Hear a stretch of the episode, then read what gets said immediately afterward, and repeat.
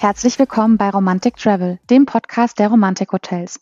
Heute wieder dabei Thomas Edelkamp und Annabel Joksch. Und natürlich haben wir auch heute wieder tolle Gäste eingeladen. Und zwar sind wir heute auf Schloss Hohenstein ähm, und haben die Familie Rehberger zu Gast. Herzlich willkommen. Vielen lieben Dank. Schön, dass wir da sind. Schönen guten Tag. Hier ist auch Andreas Rehberger mit dabei vom Schloss Hohenstein. Und Alexandra Rehberger. Andreas und Alexander Rehberger führen das Romantik-Hotel Schloss Hohenstein sehr erfolgreich. Verraten Sie unseren Hörerinnen und Hörern doch gerne noch etwas mehr über sich. Ja, einen schönen Tag. Äh, schön, dass Sie heute zuhören. Ähm, ja, zu uns gibt es äh, viel oder, oder nicht viel zu sagen. Wir sind hier seit zwei Jahren am Schloss Hohenstein in wunderschönen Coburger Land. Das ist ein kleines, äh, verträumtes Märchenschloss, was wir hier führen äh, seit sehr kurzen mit einem äh, sehr schönen romantischen Zimmern und unser Kernstück ist unser, unser Restaurant, wo wir eine äh, Produktküche mit regionalen Produktküchen, also mit regionalen Produkten machen, äh, mit einem österreichischen Twist sozusagen, das Ganze etwas moderner aufbereitet. Und ja, bei uns, was kann man bei uns Schönes erleben? Ähm, natürlich ein Märchenschloss, einen wunderschönen Park und viel, äh, viel schöne Natur. Ja. Da frage ich doch gleich einfach mal nach. Ähm, für viele ist es ein Traum, ein Schloss zu besitzen oder Schlossherr oder Schlossfrau zu werden.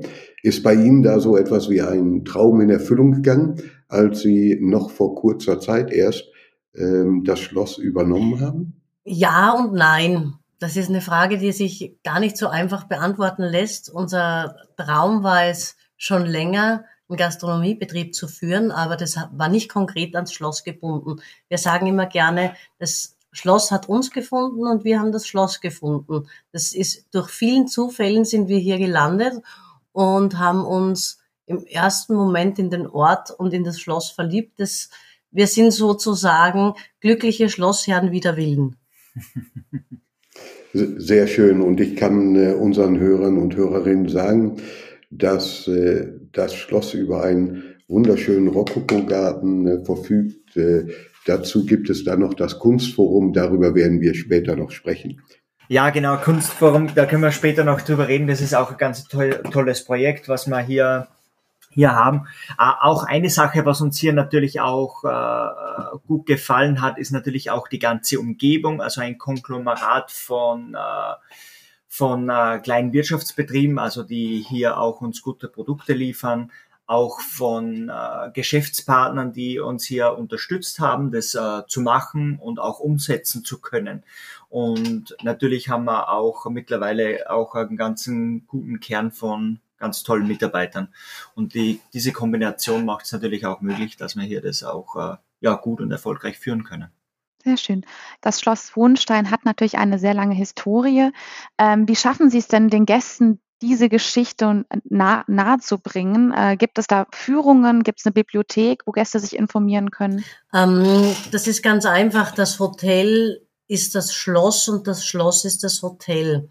Es gibt fast keine Räume, die nicht nutzbar sind. Unsere Gäste sitzen im barocken Spiegelsaal und im Musikzimmer zum Frühstück. Unsere Gäste wohnen zum Teil in 700 Jahre alten Gemäuern.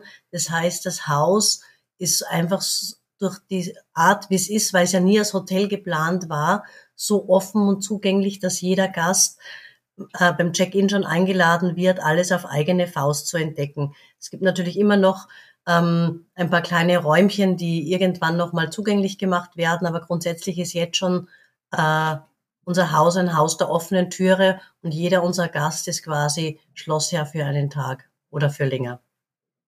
Wenn Sie Schlossherr oder Schlossfrau für einen Tag sein wollen, finden Sie mehr über das Schloss Hohenstein auf romantikhotels.com. Im Schloss Hohenstein selbst, ähm, denke ich, gibt es etwas äh, sehr Besonderes, nämlich das Kunstforum, äh, welches auch erst äh, vor kurzem gegründet wurde. Können Sie uns ein bisschen über die Hintergründe und Wissenswertes über das Kunstforum mitteilen? Das Kunstforum ist ein Projekt, was ähm, sehr stark auf Initiative des Eigentümers der Oskar Hacker Stiftung und speziell dem Herrn Feil hervorgegangen ist.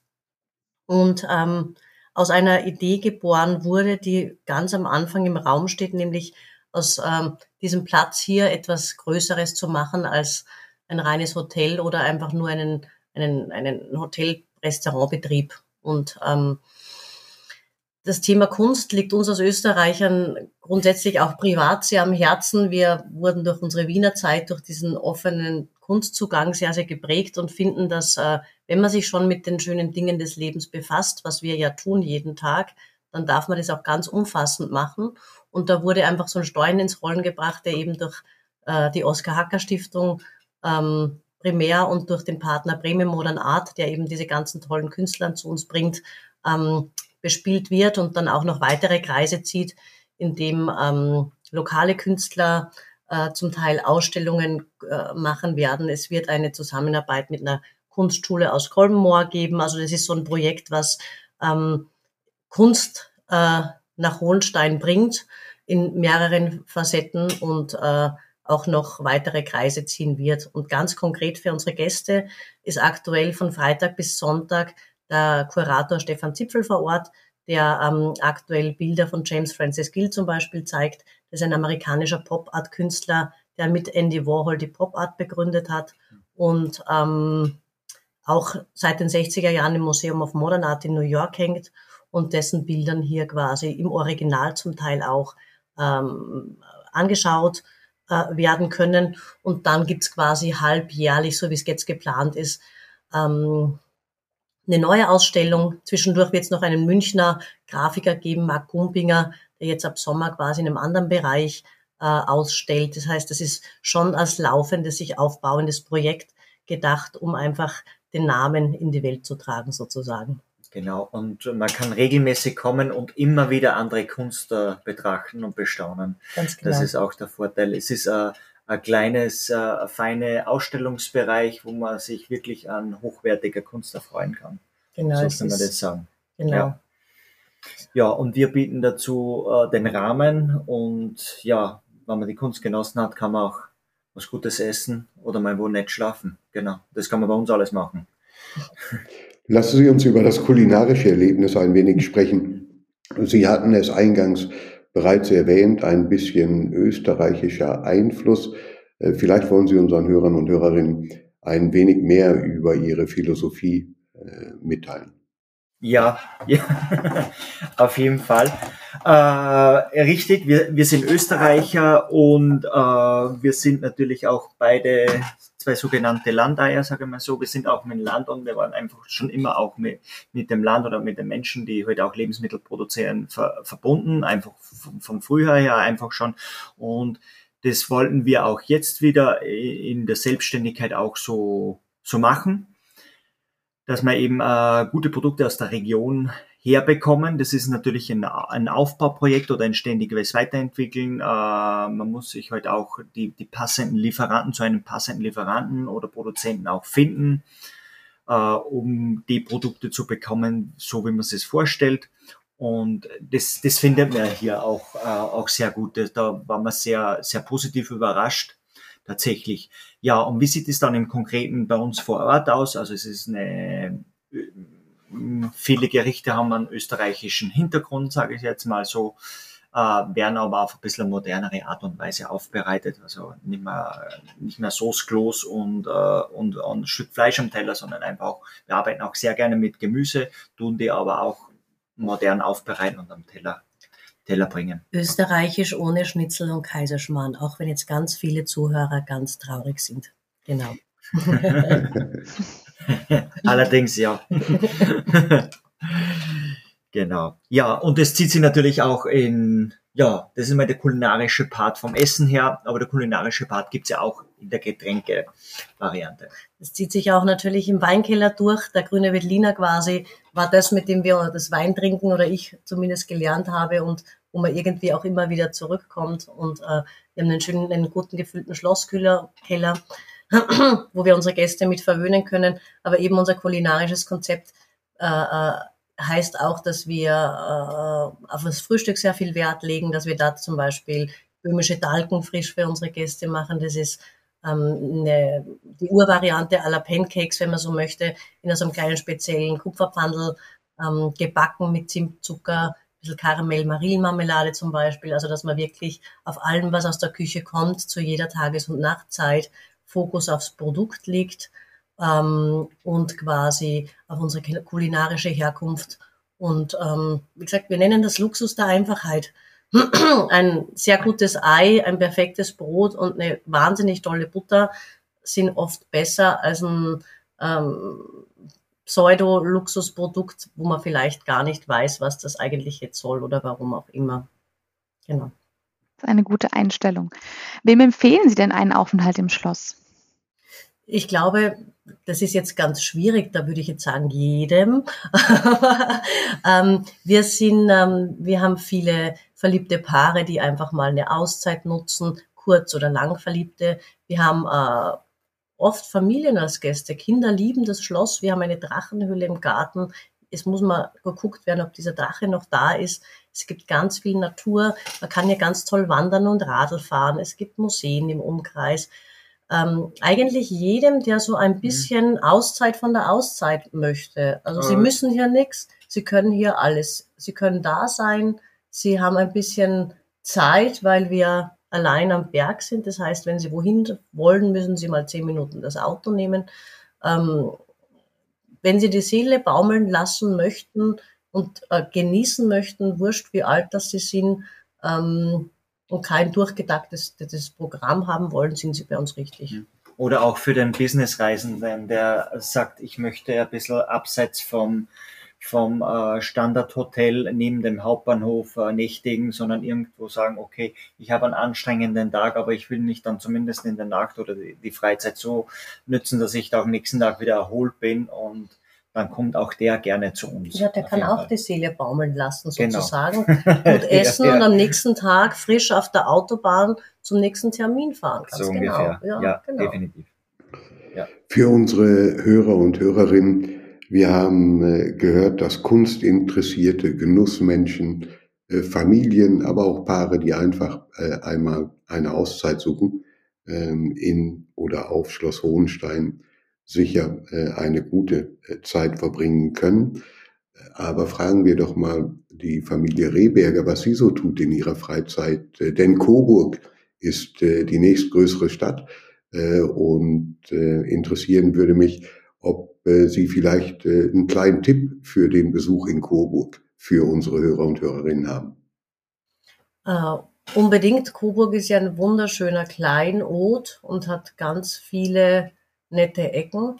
Ähm, der Geheimtipp ist am Wochenende auf den Marktplatz gehen. Der Albertsplatz ist wie eine italienische Piazza aufgebaut. Über den Wochenmarkt schleifen, vormittags den ersten Spritz trinken, dann weiter flanieren und sich die Feste anschauen. Die Feste Coburg ist eine der größten zusammenhängenden mittelalterlichen Burganlagen auf der Welt, die es noch gibt, mit einem wunder, wunderschönen äh, Museum drinnen, ähm, da wird Albrecht Dürer gezeigt, da gibt's eine Waffensammlung, da gibt's moderne Glaskunst. Ähm, die Stadt an sich ist auf jeden Fall schon einen ganzen Tag wert und dann ähm, beschließt man den Tag mit der berühmten Coburger Bratwurst, die über einem offenen Kiefernzapfenfeuer gebraten wird. Und wenn man die nicht probiert hat, dann glaube ich, weiß man gar nicht, was eine gute Bratwurst ist. Sehr, sehr schön. Natürlich an dieser Stelle Entschuldigung an alle Kollegen in Nürnberg, Thüringen ähm, oder sonst irgendwo südlich des Weißwurst-Äquators. Ähm, auch ihr habt alle tolle Würste, ganz genau. zum, zum guten Schluss. Äh, Österreich bietet alles, was man von der Natur erwarten kann, äh, ist so vielfältig, äh, dass es eines der beliebtesten Reiseziele äh, für Deutsche ist. Und nun haben wir Österreicher, die in Oberfranken sesshaft geworden sind. Was macht Oberfranken denn für Sie so speziell? Äh, das ist, ähm, die Region ist in der Mitte Europas. Wenn Sie das mal betrachten, auf der Landkarte sind Sie zwischen Prag, Frankfurt, München, ähm, Berlin eigentlich auch jetzt mit unserem ICE-Anschluss. Wir sind am Dorf und trotzdem mittendrin. Wir sind allein im Wald, wir schauen raus, der Holunder blüht, es ist hier unberührte Natur. Sie haben hier ganz viel Land leben und sind trotzdem perfekt angeschlossen. Das ähm, ist so eine Region, die für uns aktuell immer noch viel zu wenig Aufmerksamkeit äh, erfährt. Das ist der perfekte, die perfekte Langsamkeit und wenn Sie weg wollen, setzen Sie sich in den ICE und sind in zweieinhalb Stunden in Berlin. Das geht von der Kombina so mit äh, Familie und Kind besser gar nicht. Das ist, ja. äh, ist natürlich schon eine sehr lebenswerte Gegend, weil ja. auch hier zum einen schon auch ein kulinarisches Verständnis vor Ort ist. Das hat zur Folge, dass natürlich auch dann äh, gute Lebensmittel vor Ort gibt, was für uns einfach auch wichtig ist. Mhm. Ganz einfach äh, tatsächlich eine sehr schöne Natur, äh, viel Wald und so weiter.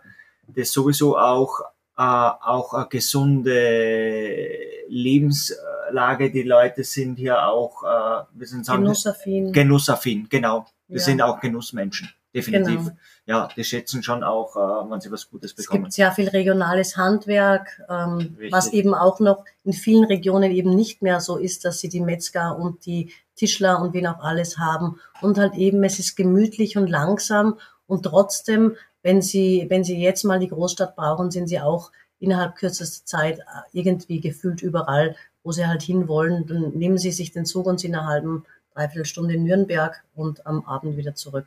Das ist äh, so eine Stunde Fahrzeit brauchen Sie in jeder größeren Stadt. Das wissen alle unsere Hörer, die in irgendwelchen Ballungszentren leben, dass man so eine Stunde Fahrt äh, zwischen Köln und Düsseldorf mal jeden Tag zur Arbeit auch ganz locker mitnimmt. Und das äh, ja. ist quasi für uns hier eigentlich die, die richtige. Wir sind hier am Dorf, aber trotzdem irgendwie überall, wo wir auch sein möchten innerhalb kürzester Zeit. Das ist echt toll. Wunderbar. Sehr schön. Kunst, Historie und Genuss auf Schloss Hohenstein. Wir sagen ganz, ganz herzlichen Dank an Alexandra und äh, Andreas Rehberger, die Sie dort sehr, sehr gerne willkommen heißen. Liebe Hörerinnen und Hörer, wir bedanken uns äh, wieder einmal für das heutige Zuhören, freuen uns, wenn Sie auch beim nächsten Mal wieder mit dabei sind. Vergessen Sie nicht, unseren Podcast zu abonnieren. Ganz herzlichen Dank für heute und äh, tschüss. Vielen Dank, dass wir dabei sein durften. Vielen genau. Dank. Tschüss. Dankeschön. Vielen Dank fürs Zuhören. Bis zum nächsten Mal. Tschüss.